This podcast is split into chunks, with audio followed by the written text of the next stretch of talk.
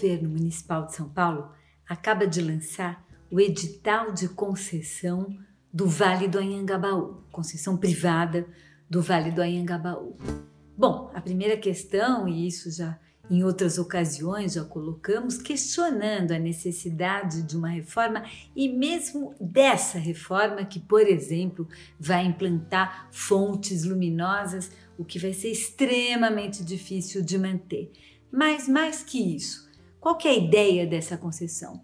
A ideia é que um concessionário privado promova o que se chama ativação cultural do vale.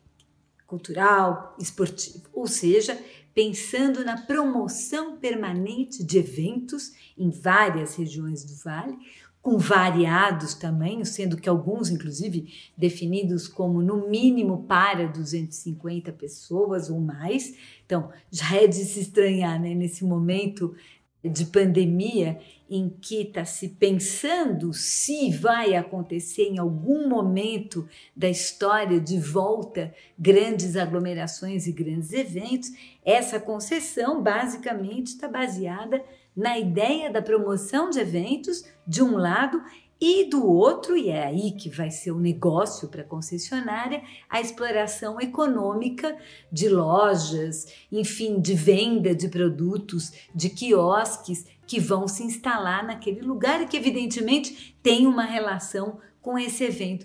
Num modelo, inclusive, muito semelhante ao que foram as FanFest, no período da Copa, ou seja, se pega um espaço público que é de todos e que lá dentro apenas alguém terá a possibilidade de vender água, de vender cerveja, de vender produtos e através da promoção de grandes eventos que atraem muita gente, isso vai ser permanentemente lucrativo.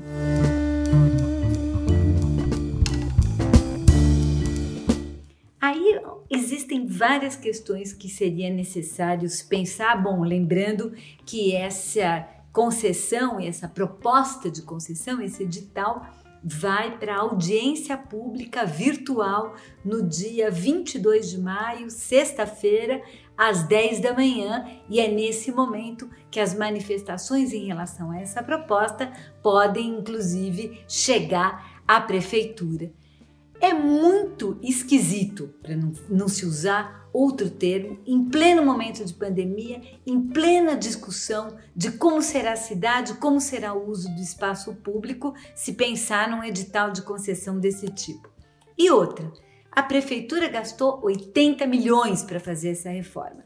A outorga vai ser de 370 mil reais no mínimo, ou seja, uma verdadeira ninharia, sendo que a concessionária depois vai poder pagar uma outorga variável ano a ano caso ela tenha lucro. Se ela não tiver lucro, não vai pagar outorga nenhuma. Ou seja, um grande negócio para uma concessionária privada que, para poder fazer dinheiro, vai ter que transformar o vale num shopping. É isso que queremos para nossa cidade?